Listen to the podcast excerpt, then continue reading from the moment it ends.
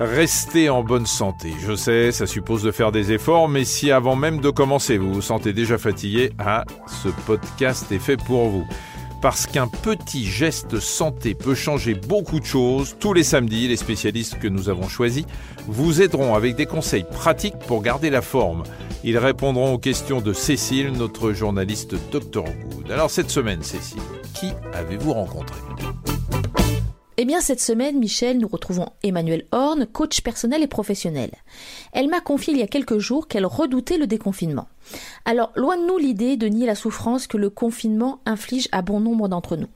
Mais au-delà de la crainte de l'épidémie, qui est toujours présente évidemment, certains ont adopté un rythme de vie moins frénétique, se sont lancés dans une activité peut-être dont ils rêvaient depuis longtemps.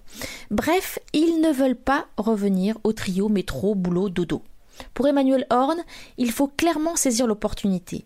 Les périodes éprouvantes, comme celles que nous traversons, sont un vrai accélérateur de changement. Après les premières semaines de confinement, les personnes avaient finalement euh, trouvé un nouvel équilibre, une nouvelle organisation. Et là, le fait d'en sortir, hein, c'est euh, rompre avec cet équilibre euh, qu'elles avaient trouvé et retourner dans une période qui va être encore pleine d'incertitudes, euh, pour un temps un peu chaotique, euh, jusqu'à ce que euh, les personnes puissent trouver à nouveau une nouvelle organisation. Donc, comme ces périodes se succèdent à un rythme qui est quand même très très rapide, c'est normal qu'il y ait de l'appréhension pour retourner dans ce nouveau changement. Je pense qu'il y a beaucoup de personnes qui ont un peu de mal à avouer qu'elles ont finalement trouvé des choses positives dans ce confinement.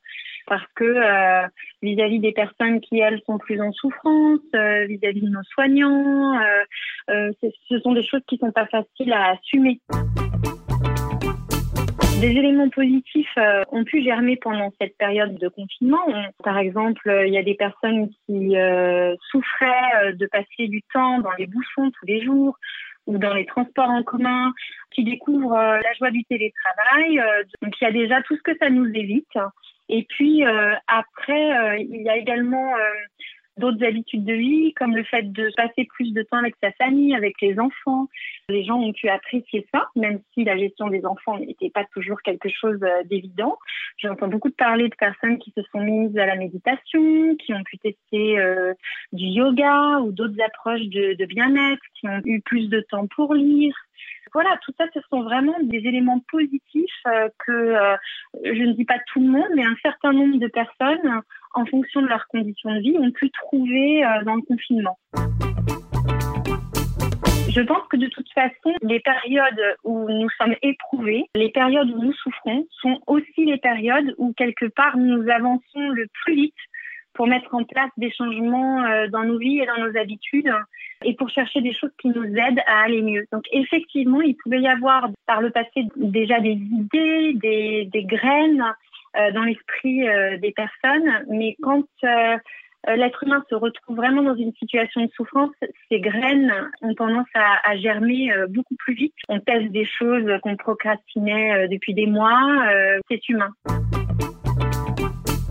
C'est une période où on peut vraiment faire un retour sur soi. Maintenant, c'est pas évident à gérer dans le sens où nous sommes pour la plupart habitués à avoir euh, de nombreuses activités euh, à, à l'extérieur enchaîner le travail, euh, la vie de famille, les amis, voilà. Donc du coup, quand tout s'arrête, c'est à la fois un moment propice pour de l'introspection et en même temps, c'est aussi le moment où remonte beaucoup d'émotions perturbatrices de l'angoisse, de la frustration, des colères. Donc du coup, euh, on peut être un peu balayé euh, dans nos bonnes intentions parce qu'on vit des émotions qui sont extrêmement euh, intenses. Maintenant, quand on arrive à les réguler, ces émotions-là, ces périodes offrent vraiment une opportunité majeure de se tourner vers notre vie intérieure, vers l'introspection, en tout cas de poser des jalons pour entamer un travail sur soi. J'ai des témoignages de, de personnes que j'accompagne euh, en coaching euh, qui m'ont témoigné qu'elles vivaient euh, des sentiments de grande liberté intérieure au sein de ce confinement. Ces périodes de souffrance, elles font à la fois remonter les émotions perturbatrices et donc parfois aussi des comportements délétères, mais alors elles font aussi remonter euh, les qualités qui sont qui sont les nôtres euh, et on les voit de façon beaucoup plus nette. Je pense euh, à tous ces mouvements de solidarité, d'humanisme, de générosité qu'on a vus pour remercier les soignants, pour leur apporter des repas, pour prendre soin de nos voisins.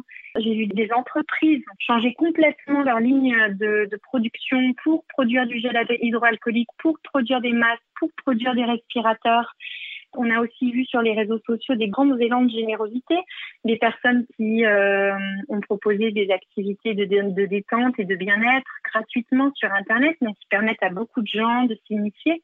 Je suis aussi frappée par euh, les manifestations de débrouillardise, de, de pragmatisme, d'ingéniosité.